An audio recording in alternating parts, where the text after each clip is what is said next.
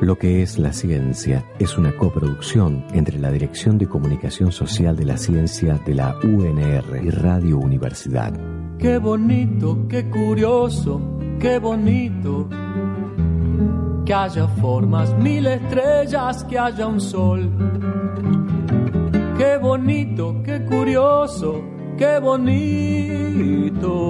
Que haya idiomas, mil maneras de decir amor Qué curioso que haya guerras, que haya treguas, que haya paz.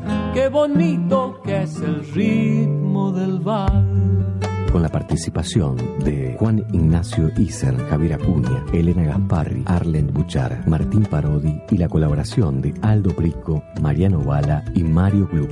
Operación técnica Federico Pasos, locución Guillermo Peñalves. Qué bonito que es el viento en tu pelo Qué curioso que haya cinco dedos la palabra amigo y que los colores sean como son. Qué bonita es la verdad en tu boca. Qué curioso que haya un principio y un final. Qué bonita que la luz a la mañana. Ver las hojas, ver las ramas y saber que el mundo está reinventando sus antiguas maravillas, nuevos llantos, nuevas risas y este valsecito más. Me dijo, nunca digas de esta agua no beberé, y esa fue la gota que rebalsó el vaso. Era un vaso medio lleno, por cierto. Se me hacía agua la boca y estaba más que claro que el que con agua desayuna es que con vino cenó. Todos me miraban como si fuera el aguafiestas de la noche, pero yo la verdad que me sentía como un pez en el agua. Algunos me dijo por ahí, cuidado que tanto va el cántaro a la fuente que al final se rompe. Y pensé que había llegado el momento en que estaba con el agua al cuello. Igualmente la situación no era para ahogarse en un vaso de agua, ni mucho menos, así que me dije, cuando el río suena es porque lleva agua. Abrí la puerta y desde la abertura les grité bien fuerte, agua que no has de beber, déjala correr. Cerré de un portazo mientras el déjala correr, déjala correr retumbaba. De repente pensé que ya había corrido demasiada agua bajo el puente y rápidamente cerré todas las canillas del baño. No vaya a ser que después de todo lo que tuve que escuchar me digan despilfarrador. Cuando me pasan cosas, las cosas me generan preguntas, preguntas a las que busco respuestas, respuestas que no me convencen y me generan más preguntas, preguntas que me traen certezas, certezas que alguien pone en duda, alguien que por ejemplo investiga. Vos, ¿qué investigás? En el que investigás de hoy estuvimos con la doctora Susana Sanguinetti, que es bioquímica y directora del Centro de Ingeniería Sanitaria de la Facultad de Ciencias Exactas, Ingeniería y Agrimensura de la Universidad Nacional de Rosario. Desde hace varios años, desde el centro se trabajan tanto las áreas de investigación, de docencia y de asistencia técnica. En el área de investigación se trabajan en dos grandes líneas. La primera tiene que ver con el tratamiento del agua y la segunda con el tratamiento de las excretas. Primero conversamos sobre el tratamiento del agua y principalmente sobre la presencia del arsénico. En nuestra provincia tenemos el problema de que las aguas subterráneas contienen concentraciones de arsénico y de flúor por encima de las normas de calidad de aguas para la bebida. Habría que aclarar que el arsénico es un elemento que se encuentra naturalmente en las aguas subterráneas, que proviene de las cenizas volcánicas, es que en otras eras geológicas han llegado eh, las cenizas y se han depositado. En nuestra provincia es la franja oeste de nuestra provincia, o sea, la que está alejada del río Paraná, que justamente son aquellas localidades que se surten de agua subterránea, el agua de bebida proviene de los acuíferos, tienen altas concentraciones de arsénico.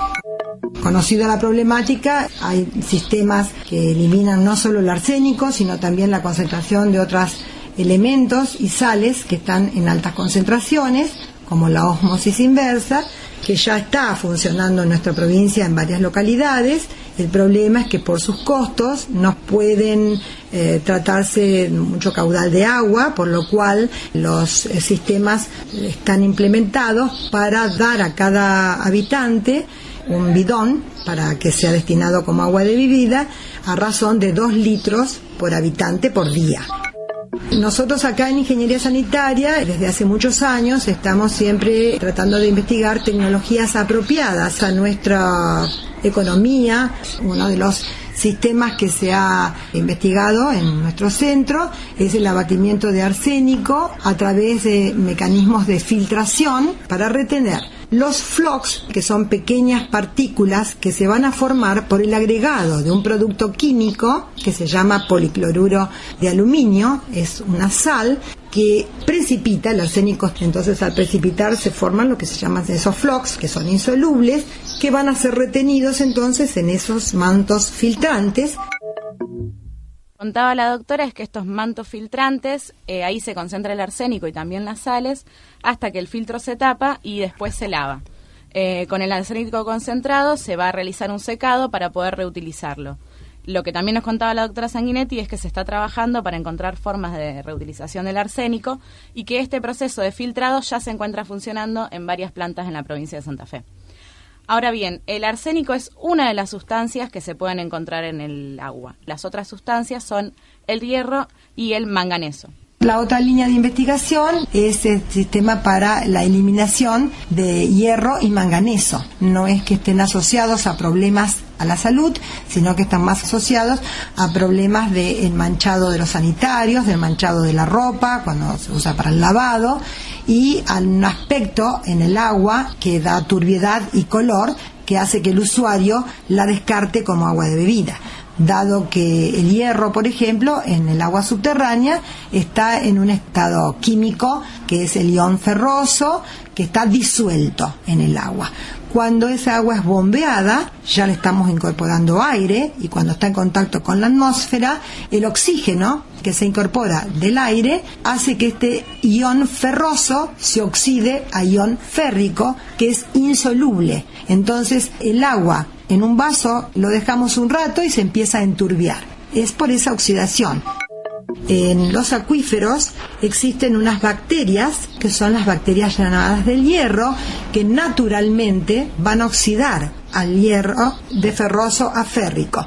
Entonces es cuestión de tener concentración de esas bacterias que van a ingresar al sistema naturalmente, a medida que van ingresando van colonizando, que colonizan también filtros. Y en esos filtros se va formando un biofilm, donde estas bacterias, las oxidantes del hierro, que también oxidan la manganeso, se van a desarrollar.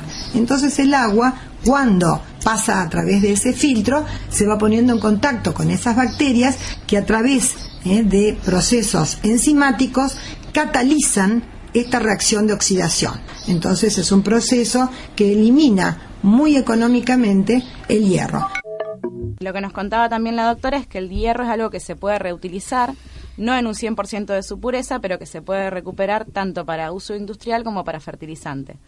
También nos contaba cómo funciona el proceso de estudio hasta su aplicación. Todos nuestros estudios se basan en hacer primero experiencia a escala laboratorio, luego a escala piloto. Plantas piloto son plantas in situ, donde ya el agua es el agua natural que contiene los elementos que queremos eliminar, y luego llevarlo a escala real. Y una planta de el Biosis eh, UNR se instaló en la Universidad de Entre Ríos, nos permitieron construir ahí una planta piloto y funciona muy bien, tuvimos muy buenos resultados, ya ahora ya están instaladas a escala real eh, muchas plantas. Bueno, como dijimos al principio, el Centro de Ingeniería Sanitaria trabaja dos líneas de investigación.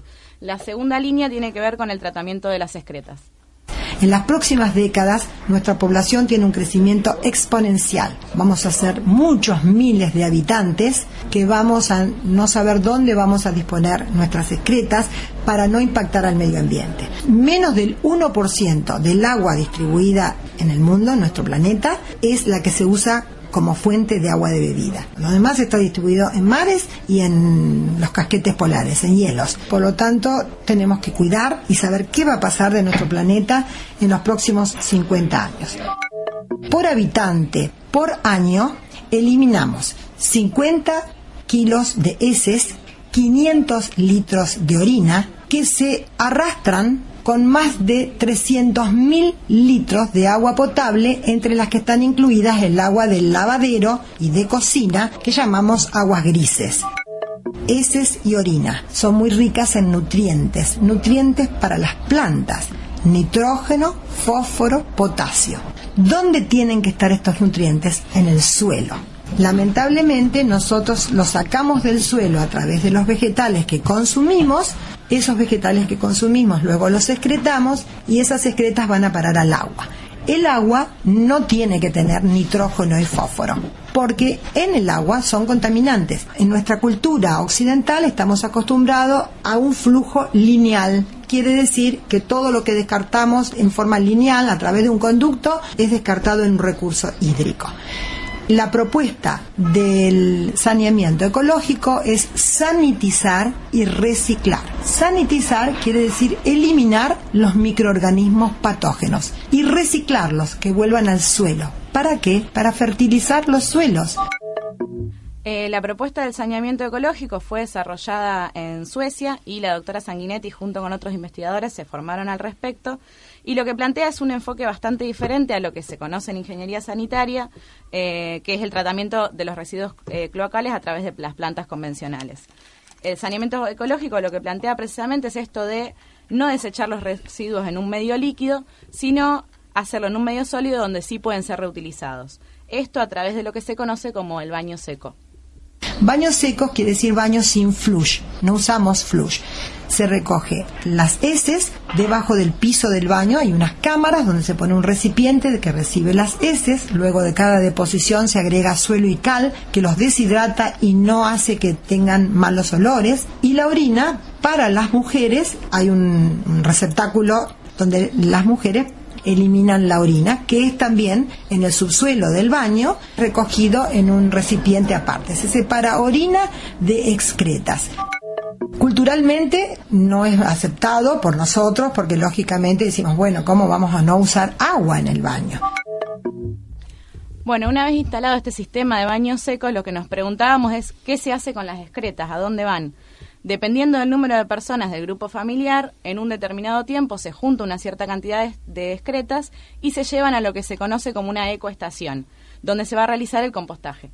El compostaje es la mezcla de estas excretas con residuos orgánicos, con la basura de la población en forma orgánica. Entonces eso se genera una descomposición que en esa metabolización y en esa descomposición de la basura se genera alta temperatura más de 55 grados. Eso es suficiente para eliminar los patógenos. Bueno, y con la orina que se hace se utiliza para riego. Riego de las huertas en el suelo del lugar donde es almacenada o si está definido en una urbanización se retiran con un camión y luego se utilizan para el riego de campos donde se cultiva forraje, alimento para ganado. Eh, lo que nos contaba es que el estudio se centró en Argentina o en realidad en Rosario en la inactivación de ciertos parásitos que en Suecia no existen y entonces fue, fue centrado en eso en Latinoamérica, en nuestro medio, si uno lo quiere realmente implementar acá, si nosotros tenemos parásitos, por ejemplo, que serían los más resistentes. Por lo tanto, les propusimos en Suecia que nosotros íbamos a hacer la investigación de la inactivación de los parásitos porque aquí nosotros sí teníamos, para lo cual nosotros hicimos un trabajo de investigación en el barrio Puente Negro, que está junto a Ludueña, es un asentamiento irregular, donde analizamos las heces de muchos niños y donde encontramos una familia que tenía varios de sus eh, individuos parasitados con el ascaris, que era el más resistente, eh, construimos un baño seco y le solucionamos los huevos de ascaris por deshidratación y almacenamiento duraron hasta un año activos. Al año y medio no encontramos más huevos de ascaris, probablemente ya degradados. Bueno, nos contaba la doctora que la investigación tuvo una muy buena aceptación por parte de las familias que implementaron este sistema de saneamiento ecológico, porque en la mayoría de los casos hay grandes problemas con los absorbentes y con las napas y también con las aguas grises, por lo que este sistema implicó una buena solución. Lo que también nos comentaba es que hay que pensar este sistema como de aplicación no solo a sectores de bajos recursos, sino que es interesante plantearlo a un nivel político a la hora de realizar y planificar nuevas urbanizaciones. Lo que es la ciencia. El programa científico, artístico, estético, probabilístico, tecnológico, filosófico, comunicacional y divulgatorio de Radio Universidad.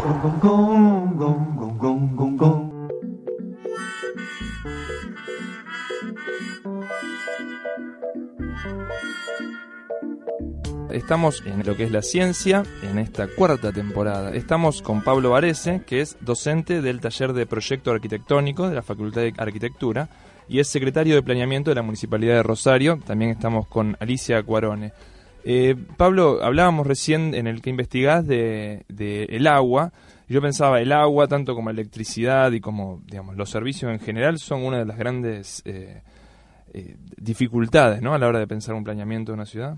Sí, seguro, no cabe duda, nosotros estamos planteando una visión integral sobre el proceso de urbanización asociado a toda la provisión de infraestructuras y servicios. Ahora, esto obviamente en algún momento choca o entra en conflicto con la disponibilidad que hay en cuanto a las inversiones que se han hecho en estos últimos años en relación a infraestructuras y servicios. Yo creo que hay que, vale recordar, me parece en algún momento que en la privatización que se llevó adelante durante la década del 90 de la empresa prestataria de aguas y de la y que tiene a su cargo eh, la eh, la construcción de las redes. La construcción de las redes de agua potable y de desagües cloacales durante la década del 90. Hubo una, un nivel muy bajo de inversión en ese momento. Hoy obviamente el Estado está eh, intentando eh, recuperar el terreno perdido en relación a que si se hubieran cumplido las metas que tenía el contrato de la empresa francesa, que tenía la concesión de la, de la empresa de aguas de la, de la provincia, eh, al día de hoy ya tendríamos completas las redes cloacales de toda la ciudad y tendríamos construido una planta de tratamiento de fluentes cloacales y tendríamos construida una nueva planta de potabilización de agua. Lo que estamos al escenario que estamos haciendo que tenemos en el presente es que recién en los próximos 8 o 10 años como eh, como mucho de no acelerarse estos procesos eh, por otros medios, recién tendríamos cubierta la, la, la, totalidad de la planta de la ciudad con el servicio de cloacal. Recién ahora está en construcción en el límite norte con Granadero Baigorria la nueva planta potabilizadora, en la nueva toma de agua y el nuevo acueducto del Gran Rosario, que es así llamado. Entonces, bueno, hay un cierto desfasaje y atraso en estas obras, pero me parece que vale la pena también recordar, porque a lo mejor los que tenemos algunos años más, recién decimos con no Alicia. Lo estará diciendo por mí. no, pero bueno, los que tenemos algunos años más sabemos este que esto ocurre, pero bueno, a veces me toca que sabemos, quiero decir, cuál era la realidad hace 20 años en el momento que se, se, llevaron adelante estas privatizaciones, en la década del 90, y sabemos que hoy hay fenómenos de la ciudad que están absolutamente naturalizados, por, por, porque obviamente quien tenga tu edad seguramente no sabrá que en la avenida Wilray existía un tapial de 7 metros. Entonces, desde que naciste tenés la idea de que eh, ese área de la ciudad está ligada a un parque. Y estaba incorporada. Entonces, eh, así como esa situación... Yo soy más chico, pero no tanto. Si ese paredón me lo acuerdo perfectamente. Bueno, pero quiero decir, así como esa situación tenemos totalmente naturalizado que hoy es el Estado el que debe resolver la situación de las infraestructuras, que es una obligación que debe el Estado, pero por ahí hemos perdido de vista que durante muchos años fue la obligación de una empresa privada prestataria del servicio y que no fue cumplido en ninguna de sus de sus metas. Esto es bueno recordarlo en las dos dimensiones. Primero, con este supuesto que está en el sentido común de que todo lo público no se cumple, en este caso el, incumplidor es un privado, y la segunda, que las cuestiones básicas de una ciudad no dependen específicamente de decisiones del gobierno municipal. ¿No? Porque esta privatización dependió del gobierno provincial y fue afectada directamente como otras ciudades la ciudad de Rosario. Entonces es bueno recordando lo que habíamos hablado hasta hace poco tiempo este, que diseñar la ciudad, planificar la ciudad, este, es una decisión del municipio, pero que tiene fuertes limitaciones a la hora de eh, eh, tener los recursos económicos por un lado y las decisiones políticas últimas no dependen del mismo gobierno que planifica. No solo funcionarios, urbanistas, ingenieros, arquitectos piensan, diagraman y organizan ciudades. Hay algunos que las imaginan, que las arman desde cero y les ponen nombres Imaginar escenarios para los relatos, buscarle una ubicación geográfica, un clima, una población o un gobierno de tal o cual color político, es permitirnos el lugar de lo posible, de las metáforas, de las utopías. En la literatura muchos escritores han elegido correrse de nombres propios conocidos y han situado sus historias en lugares imaginarios. Grandes urbes al estilo de Las ciudades invisibles de Ítalo Calvino o de Ensayo para la ceguera de José Saramago, o pequeños poblados como Macondo, perdidos en algún rincón de Latinoamérica, resabios de una vida alejada de la explosiva modernidad. En Pedro Páramo, Juan Rulfo nos trae precisamente uno de estos recovecos del continente. Comala es un pueblo imaginario de otro siglo que tuvo su esplendor, pero que la hostilidad de ciertos personajes y la furia de las guerras fueron despoblando los pocos pobladores que quedan están literalmente muertos, y allí llega Juan Preciado a buscar a su padre, Pedro Páramo. Era ese tiempo de la canícula, cuando el aire de agosto sopla caliente, envenenado por el olor podrido de las saponarias. El camino subía y bajaba, sube o baja según se va o se viene, para el que va, sube, para el que viene, baja. ¿Cómo dice usted que se llama el pueblo que se ve allá abajo? Comala, Señor. ¿Está seguro de que ya es Comala? Seguro, Señor. ¿Y por qué se ve esto tan triste? Son los tiempos, Señor. Yo imaginaba ver aquello a través de los recuerdos de mi madre, de su nostalgia, entre retazos de suspiros. Ella siempre vivió suspirando por Comala, por el retorno, pero jamás volvió. Ahora yo vengo en su lugar, Traigo los ojos con que ella miró estas cosas, porque me dio sus ojos para ver.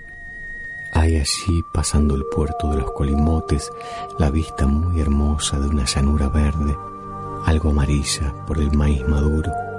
Desde ese lugar se ve Comala, blanqueando la tierra, iluminándola durante la noche. Y su voz era secreta, casi apagada, como si hablara consigo misma mi madre. ¿Y a qué va usted a Comala si se puede saber? Oí que me preguntaban. Voy a ver a mi padre, contesté. Ah, dijo él. Y volvimos al silencio. Fragmento del libro Pedro Páramo, de Juan Rulfo.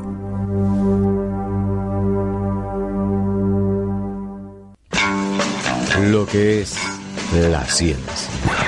El programa científico, artístico, estético, probabilístico, tecnológico, filosófico, comunicacional y divulgatorio. De Radio Universidad.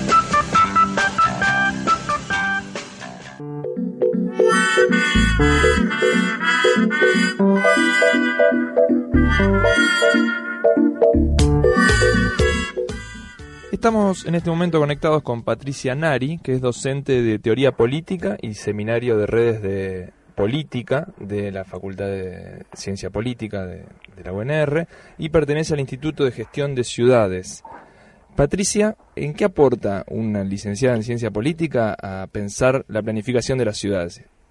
Hola, buen día, ¿cómo están? ¿Cómo le va? Este, en, principio yo te diría que en los tiempos que corren es imposible pensar, pensar y abordar un objeto si no es de distintas disciplinas. Entonces, la ciencia política aporta al, diseño de las ciudades o a la planificación de las ciudades desde la perspectiva de justamente de la posibilidad de la generación de políticas en ese sentido.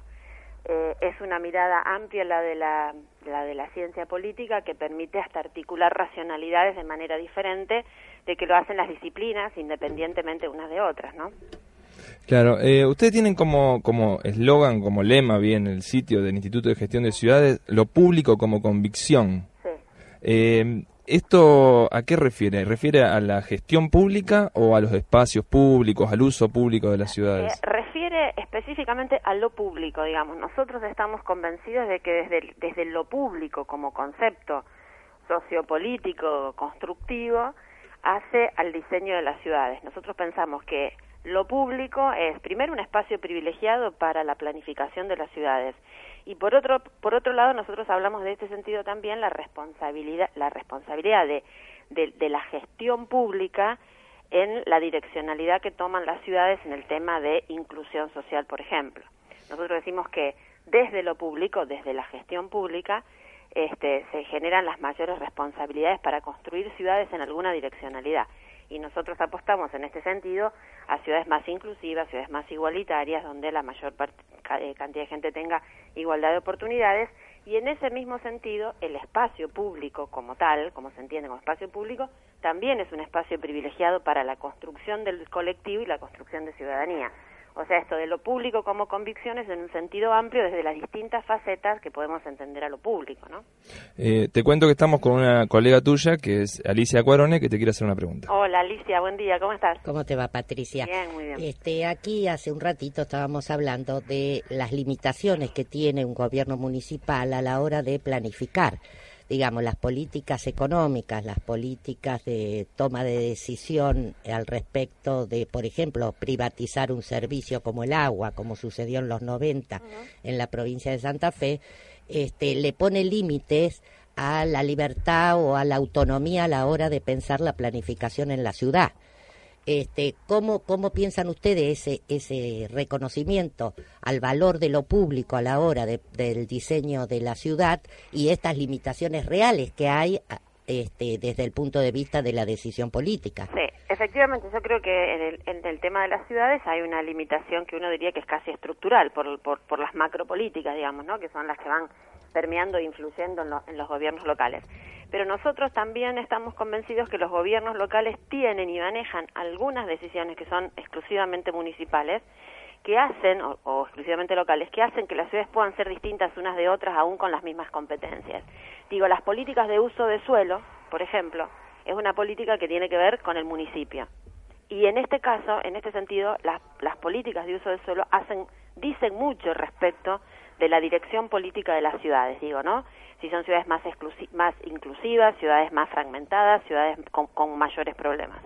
Pero, pero además existen políticas, las políticas sociales, que también en algunas pueden darse más allá de las políticas estructurales, digo, ¿no? Hay una cantidad de recursos que tiene la ciudad que pueden manejarse de una manera más democrática o no tan democrática. Es cierto lo que vos decís, que ahí la, la macropolítica en definitiva hace que este, algunas cosas sucedan independientemente de lo que quieren las ciudades. Pero nosotros estamos convencidos que las, ciudades tienen recursos propios que pueden manejar de maneras diferentes, digo, ¿no? Aún con la misma legislación, quiero decir. Insisto, la política de uso del suelo es una. ¿Qué hacer con, la tierra? Es, es una decisión que hace que las ciudades sean más inclusivas o menos inclusivas. Ese es un tema que es este, eh, muy fuerte en esto. Sí, es central a la hora de pensar el, diseño, ¿no es cierto? Exactamente. Y por otro lado, nosotros decimos que este, la fortaleza de, de, los gobiernos locales también los instalan con otras jurisdicciones a discutir de otra manera, digo. Cuando los gobiernos locales son, o sea, tienen más fortaleza porque tienen capacidades para generar sus propios programas y proyectos, pueden discutir con las otras jurisdicciones o con los otros actores de manera diferente. Por eso nosotros apostamos al fortalecimiento de los gobiernos locales, porque los posicionan para dentro de la ciudad, pero también para el juego con los otros actores de otra manera, a discutir con los gobiernos provinciales o con el mismo gobierno nacional, digo, ¿no? O sea, los gobiernos que tienen locales que tienen capacidades y pueden demostrar capacidades en su gestión del territorio tienen más fortaleza para discutir este, con los gobiernos provinciales y con los gobiernos nacionales. Digo, la política de vivienda, cuanto más fuerte es un gobierno municipal, puede discutir con el gobierno nacional o con el gobierno provincial acerca de dónde se instalan las viviendas en la ciudad, que eso también es decisivo respecto a las características que va a tener la ciudad. Ahora, este, con respecto al fortalecimiento de lo local, también debe haber una relación, así como la hay con el posicionamiento al respecto de los otros niveles superiores del Estado con respecto a la formación de sus propios ciudadanos. Por supuesto, es clave. Es clave, porque nosotros decimos no puede haber gobiernos locales fuertes si no hay ciudadanía fuerte, digamos, ahí hay un juego muy de relación.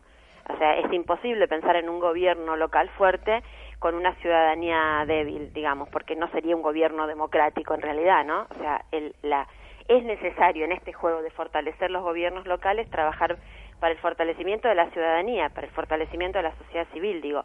Así como queremos este, estados más capaces, también queremos ciudadanos con mayor capacidad para discutir, para imponer y para decidir y para discutir con el propio Estado local, ¿no? Sí, sí. Eh, al respecto de eso, te, voy a proponer, eh, Patricia, si podemos escuchar o en un minutito, un audio que tenemos de eh, Silvia Angelone, que estuvo en el programa este en el 2009. Ella es directora de la maestría de Ingeniería Vial de la Facultad de Ingeniería y nos hablaba de que eh, ella hablaba de rutas, pero creo que a toda planificación le ocupa este, lo que ella decía, de que el, usuario ni se entera de cualquier planificación, de lo que hace eh, eh, digamos, a lo público, hasta que no falla. Ajá. Y hay parámetros de mantenimiento que hacen al confort del usuario y a la seguridad. Y al usuario en realidad no, no, no le interesa cómo vos vas gestando las otras cosas. Sí le interesa cuando vos eh, interrumpís la ruta para hacer reparaciones. Porque eso entonces viene asociado a un costo del usuario. Un auto parado porque hay una sola mano funcionando o hay un bache, eso le insume un retraso en sus tareas y por lo tanto hay un costo del usuario. El usuario mientras la tenga liso, seguro, que no haya inconvenientes, que no haya obstrucciones, lo usa. Y yo lo, hacía, digamos, en parangón, se lo comparaba con la luz.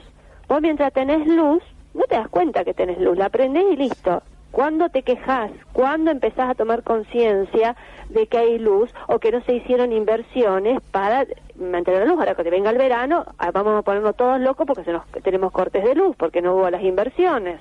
El usuario mientras transite tranquilamente, sin obstrucciones, no tenga, eh, eh, digamos, inconvenientes en el tránsito, ni se da cuenta de lo que tiene abajo.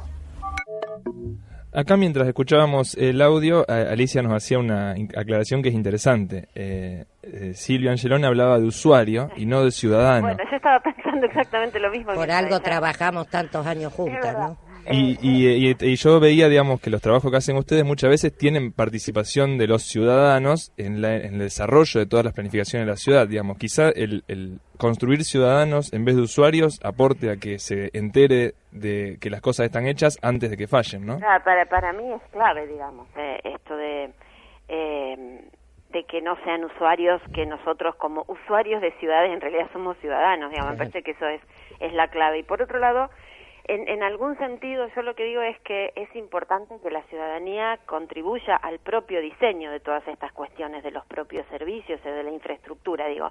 Yo entiendo que un ciudadano común no va a saber cuánto tiene que tener el espesor de un pavimento está claro que no pero sí estoy segura que el ciudadano puede opinar respecto de por dónde para ellos es más interesante que pase una calle por un lugar o por otro digamos no eh, es cierto que uno se da cuenta que, que no tenemos agua cuando, porque alguna vez la tuvimos, pero quiero decir, también es importante que la gente sepa qué ocurre con la política de agua en el territorio, qué ocurre con la política energética, digo. Y eso lo pone al ciudadano, a, las personas, habitantes de una ciudad, en otro escalón, que no es el de usuario, sino el de ciudadano. O sea, saber que tenemos o no tenemos luz, no por una cuestión de que una, una empresa nos, nos cierra, nos abre una canilla del uso de gas o de agua, sino saber cuál es la política energética. Por ahí está la diferencia.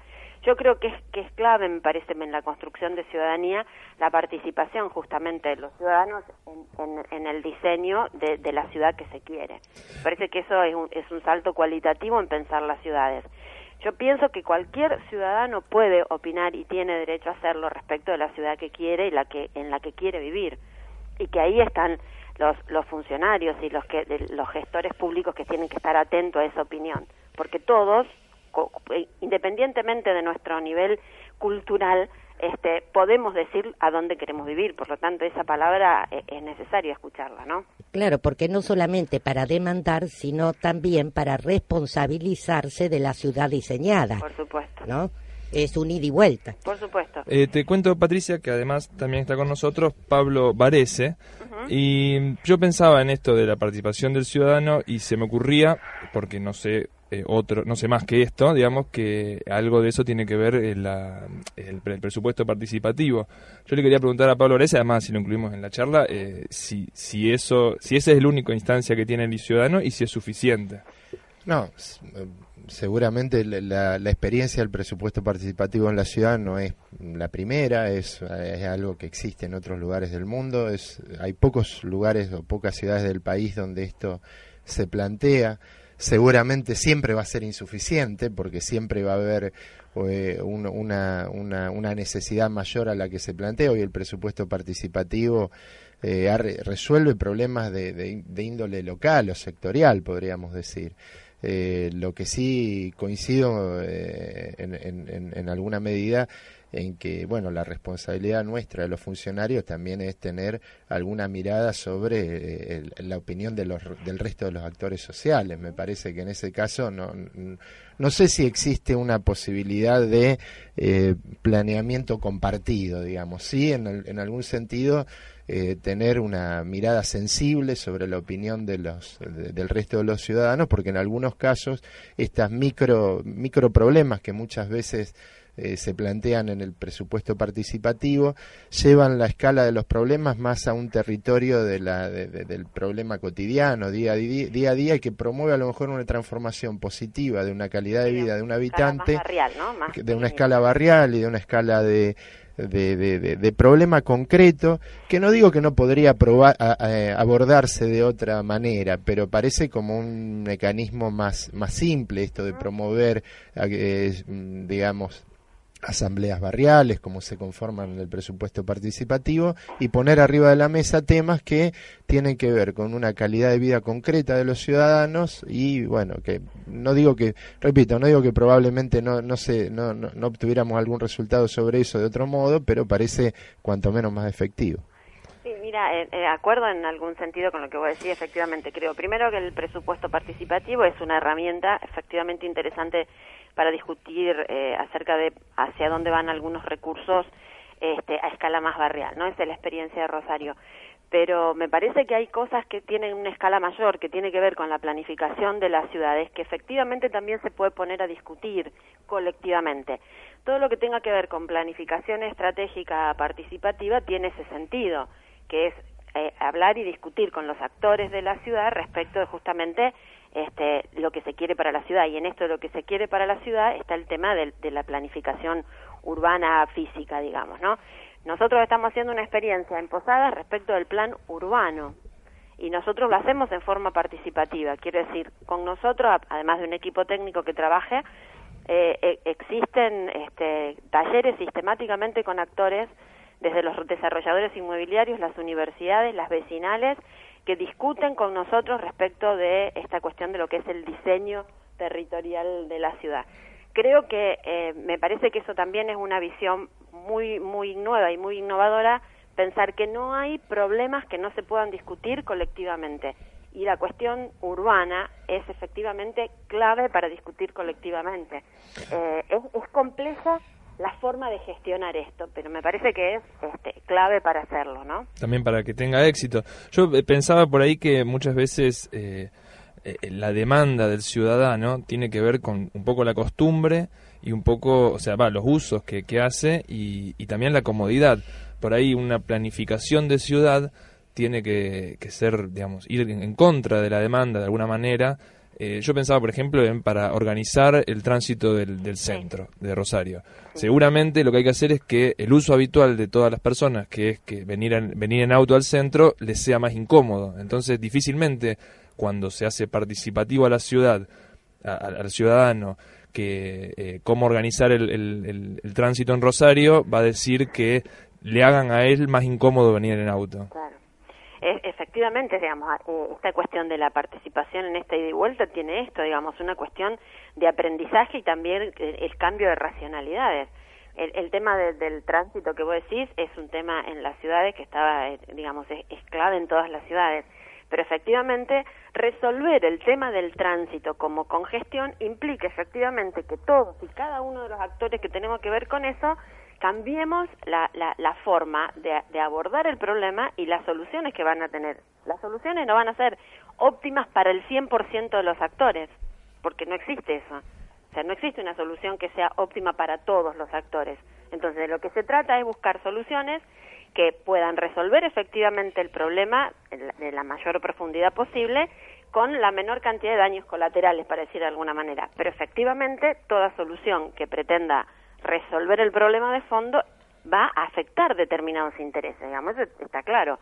Pero eso se, se soluciona, o de alguna manera me parece que, que afloja la densidad del problema, cuando se tiene la direccionalidad de lo que se quiere. Si nosotros queremos una ciudad de tales características o un centro que este, efectivamente pueda ser caminado, recuperar esta cosa del centro más amigable con los ciudadanos, personas caminando y no con los autos, si esa es la orientación, efectivamente vamos a tener que soportar dejar el auto a 20 cuadras. Pero si lo que tenemos que consensuar es la orientación que queremos darle a ese centro, por ejemplo, si estamos discutiendo de esto, ¿no? O sea, ¿a qué priorizamos? Priorizamos el transporte público y al, y al peatón. Si priorizamos el transporte público y el peatón, el auto queda fuera. Por lo tanto, los mayores daños colaterales los van a recibir los, los usuarios de autos individuales. O sea, lo que hay que consensuar es justamente la, la idea o la orientación que queremos de ese centro. Sí, yo también quería decir que en ese sentido, un poco en, función de lo que vos planteas, hay como que poner estas políticas en primera persona, porque si no es como que uno siempre está demandando a estas direccionalidades que vos planteas que las cumpla otro, no que las cumpla otro, son, son como para otro las políticas, ¿no? Eh, hay un, hay un ejemplo que es paradigmático, para decirlo de alguna manera. En el, en el plan integral de movilidad, que, nosotros como, Instituto de Gestión de Ciudades armamos todo el componente participativo, fue claro el tema de la prioridad a las bicisendas, pero todos los que participaron de los talleres estaban absolutamente convencidos que había que priorizar el transporte no motorizado y las bicisendas eran una estrategia para priorizar ese transporte. O sea, fue masivo, digamos, si, si tienen la posibilidad de leer los resultados de los talleres, era todo el mundo había que apostar ahí para descomprimir y descongestionar el centro del transporte motorizado individual. Ahora, el momento en que se decidió, bueno, la, la bicisenda va a pasar por Salta, resulta que ahí a nadie le gustó, porque pasaba por, O sea, cuando te toca, te afecta tu interés absolutamente privado, individual, ahí resulta que ya el valor de la bicisenda no es el mismo cuando lo, vos lo discutiste en el taller. O sea, también hay que empezar a aprender esta cosa de, de discutir desde ese lugar de ciudadano y que algunas prerrogativas individuales, muy individuales y privadas, también las vamos a tener que aflojar en, vista a, esta idea de una ciudad que, nos pueda satisfacer a todos, ¿no? Sí, poner el bien común por encima del bien particular, digamos. Para lo, cual, para lo cual vamos a tener que trabajar después de la política de los 90, recuperar la cultura política, digamos, ¿no? Modificar esos aspectos de pensarme yo y la ciudad como un, un átomo aislado, ¿no? Claro, está todo bien, digamos, decimos, no tenemos que usar los autos individualmente. Ahora, ¿quién se baja del auto? Claro. Yo no, vos tampoco, el otro tampoco. Entonces, que se baje el que tiene bicicleta y nadie compra bicicleta, sería. Entonces, es, termina siendo una cosa muy de, este, muy esquizofrénica, ¿no? Discursivamente alentamos esta cuestión, pero cuando nos toca a nosotros individualmente decimos, no, yo mi auto no me bajo. Sería la costumbre inglesa de la doble moral, una moral pública en, la, en el taller, es lo que parece que tengo que decir, y una moral privada en mi casa. Me subo al auto y si es posible le paso por encima la bicicleta. Claro, exactamente. Patricia, eh, bueno, te agradecemos este contacto, la verdad que ha sido clarísimo, muy interesante la charla. Y bueno, te, ya, ya, te vamos a convocar para, para estar acá presente o para también volver a salir por teléfono. Sí, no hay problema. Muchísimas gracias. para mí. Muchas gracias. Hasta luego. Hablábamos con Patricia Nari, docente de Teoría Política y Seminario de Redes de Política, y, es pertenece, y pertenece al Instituto de Gestión de Ciudades. Lo que es la ciencia. El programa científico, artístico, estético, probabilístico, tecnológico, filosófico, comunicacional y divulgatorio. De Radio Universidad. Bueno,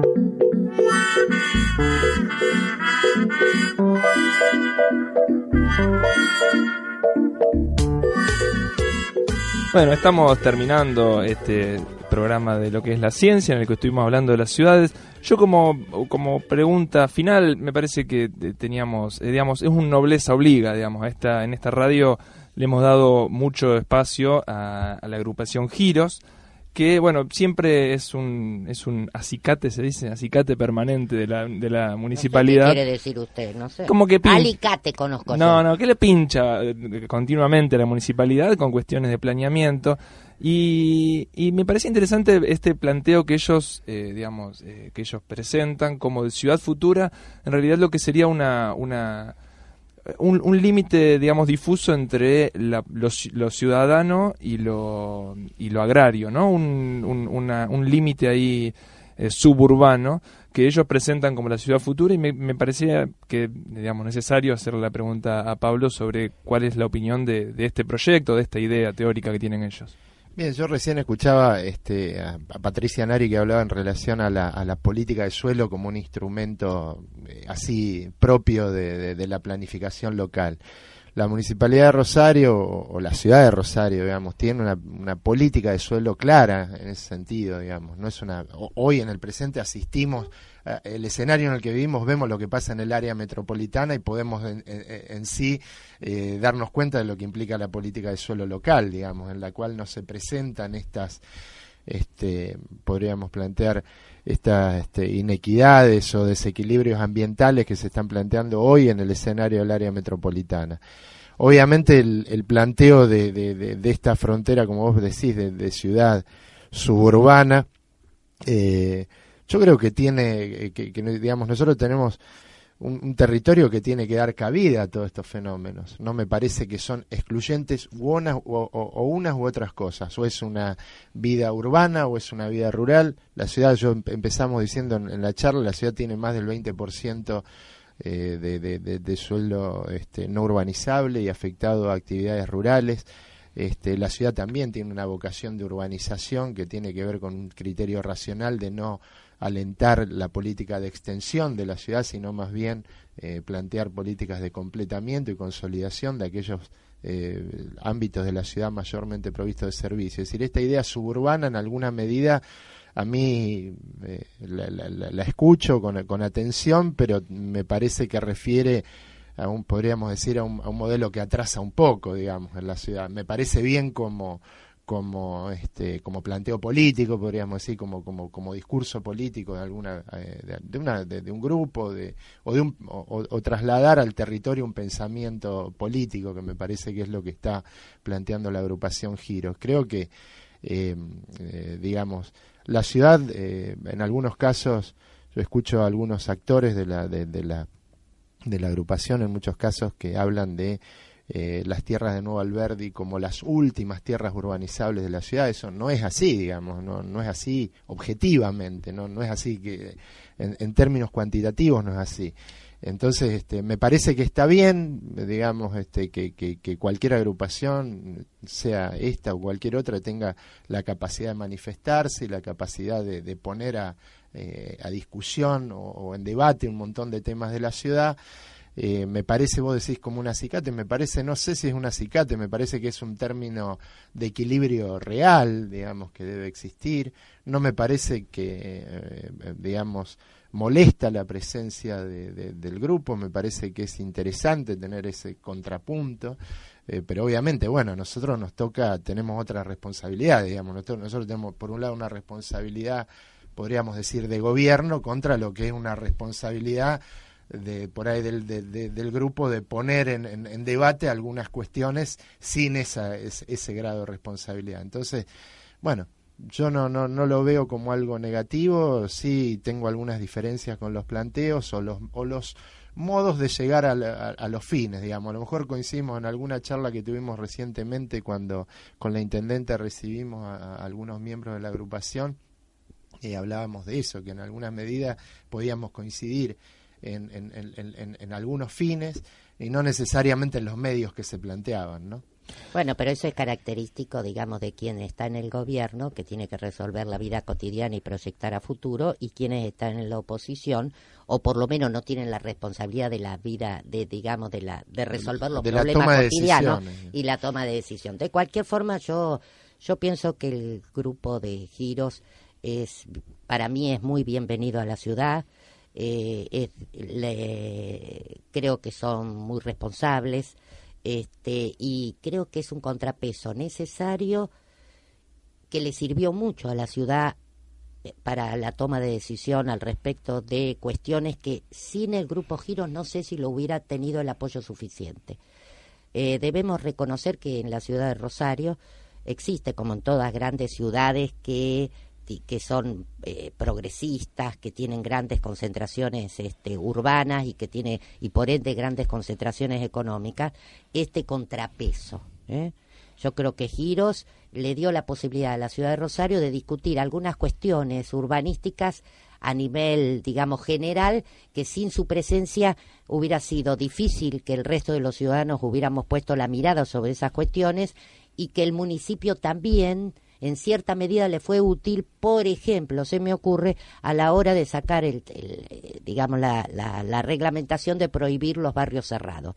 Yo creo que el municipio estaba de acuerdo con prohibirlo. Lo que no sé es sin la presencia de Giro, sin el debate que Giro hace, si el municipio hubiera podido llevar adelante este este objetivo que tenía de este restar los, los, barrios cerrados al diseño óptimo que tenía el gobierno. Vos que sos una siempre una defensora de, de la oposición, digamos, una, una digamos, que, querés que haya buenas oposiciones eh, y en esta época de oposiciones tan flu en, todo, digamos, por ahí como oposición Giros es, muy productiva. Yo creo que enriquece como toda como todo grupo responsable. Ahora, en la medida que su práctica deje de ser responsable para llevar adelante una mirada diferente, ahí tendríamos que hablar de nuevo. Hasta aquí yo creo que es una acción responsable. Eh, finalmente, ya nos estamos pasando un poquito, pero no quería terminar sin, aunque ya no, no da para el desarrollo, pero sí aunque sea para la sentencia, digamos. Eh, León Gieco dice en una canción, yo no sé si esto se pondrá mejor, pero si no luchamos será peor, digamos. Y la, la pregunta que habíamos dejado picando al final de la primera hora era, eh, ¿se puede soñar con una ciudad mejor? Eh, ¿Podemos soñar con una ciudad que no empeore o ni siquiera podemos soñar con, soñar con una ciudad que no empeore? No, a ver, yo creo que hay, hay que soñar, hay, hay que, tenemos que permitirnos tener una mirada de, con un horizonte más alentador y menos apocalíptico. Me parece que tenemos la ciudad que nos toca vivir, más allá de las dificultades y las inequidades y las cuestiones que podemos haber desarrollado en este, en este rato, eh, nos, nos, nos, dan un panorama más alentador. Este, Rosario, recién hasta hace un rato hablábamos de ciudadanía. Rosario creo que es una ciudad que tiene más ciudadanos que habitantes, digamos. Entonces, o que este, usuarios, por favor. Usuarios. Este, entonces me parece que eso también pone eh, la discusión en otro punto. Y me parece que la ciudad es una ciudad, te, te soy sincero, viste, uno, a mí habitualmente me invitan a lo largo del año a dar charlas, este, he ido a ciudades, a Salta, a Tucumán, a Corrientes, a Córdoba, a Buenos Aires, a, no sé, a infinidad de ciudades a explicar este, el, el, ejemplo de planificación urbana de Rosario. Es decir, es mucho más, este, digamos, criticado en el ámbito local. Es decir, es, es, un fenómeno absolutamente singular en el país el hecho de que una ciudad tenga a lo largo de 20 o 25 años una cierta continuidad de políticas urbanas que en muchos lugares del país donde me ha tocado ir, en algunos lugares, por ejemplo, he ido a Bahía, a Bahía Blanca más de una vez, he ido dos o tres veces, y cada vez que llego a Bahía Blanca me encuentro a alguien que tiene un nuevo plan, que por supuesto no tiene nada que ver con el anterior, porque el anterior era una porquería. Entonces, me parece que nosotros en este punto estamos en una situación no digo ejemplar, pero singular, diría por lo menos en el país y que nos promueve en esta idea que vos decías de un futuro, pensar en un futuro un poco más alentador que pesimista, ¿no? Hay que recuperar el barrio, hay que recuperar los barrios. Ponemos un punto final entonces a este programa. Ahora nos vamos a despedir eh, escuchando otra ciudad ideal, otra ciudad pensada a través de la literatura. Durante casi un año ya viene tomando fotografías de cosas abandonadas. Hay como mínimo dos servicios al día, a veces hasta seis o siete, y siempre que entra con sus huestes en otro domicilio, se enfrenta con las cosas, los innumerables objetos desechados por las familias que se han marchado.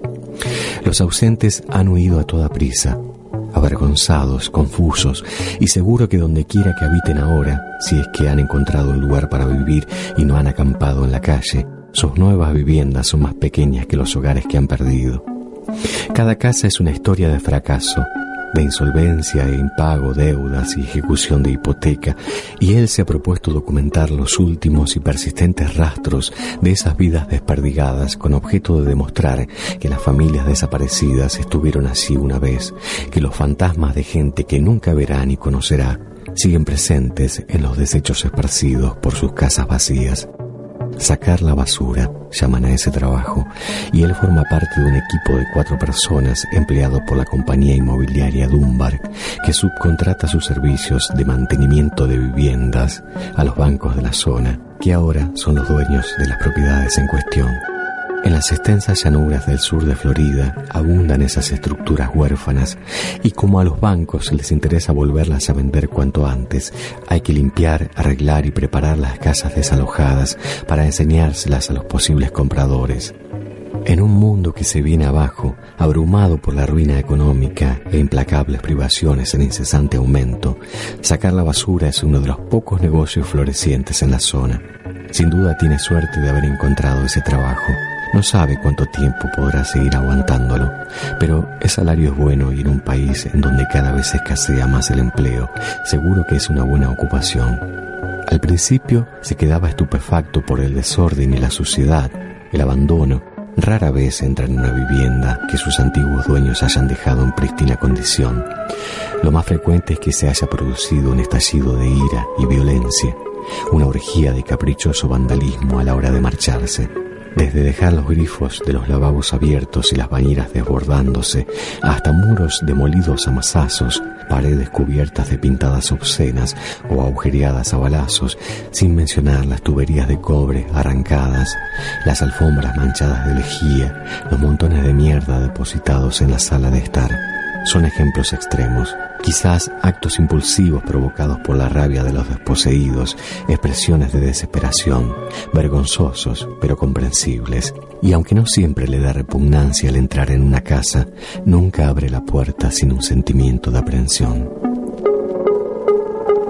Fragmento del libro Sunset Park de Paul Astor.